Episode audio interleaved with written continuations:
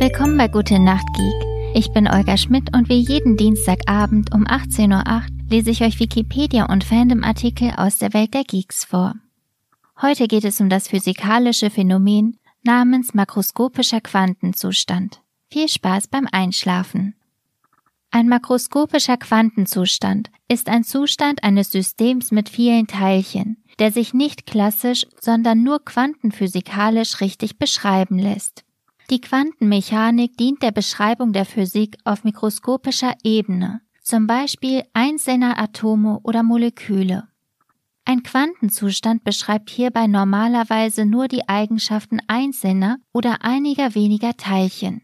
Die Beschreibung der Eigenschaften eines Systems sehr vieler Teilchen in makroskopischer Größenordnung geht in die statistische oder die klassische Mechanik über. In einigen wenigen speziellen Fällen wie dem Zustand der Supraleitung oder der Suprafluidität, welche einen neuen Aggregatzustand von Stoffen darstellen, lassen sich die Eigenschaften einer makroskopischen Anzahl von Teilchen jedoch nicht mehr durch die statistische oder die klassische Mechanik erklären, sondern nur durch die Gesetze der Quantenphysik.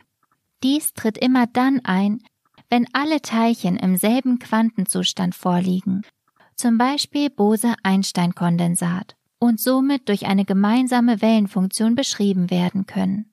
Man spricht dann von einem makroskopischen Quantenzustand. Das war's mit dem makroskopischen Quantenzustand für heute. Ich hoffe, ihr seid beim nächsten Mal auch mit dabei. Es warten schließlich noch spannende Themen auf uns. Star Wars wurde noch gar nicht besprochen und ich bin gerade so ein bisschen bei Dungeons and Dragons hinterher. Ihr werdet es ja sehen, wenn die Folge rauskommt. Ich freue mich auf jeden Fall und bis bald.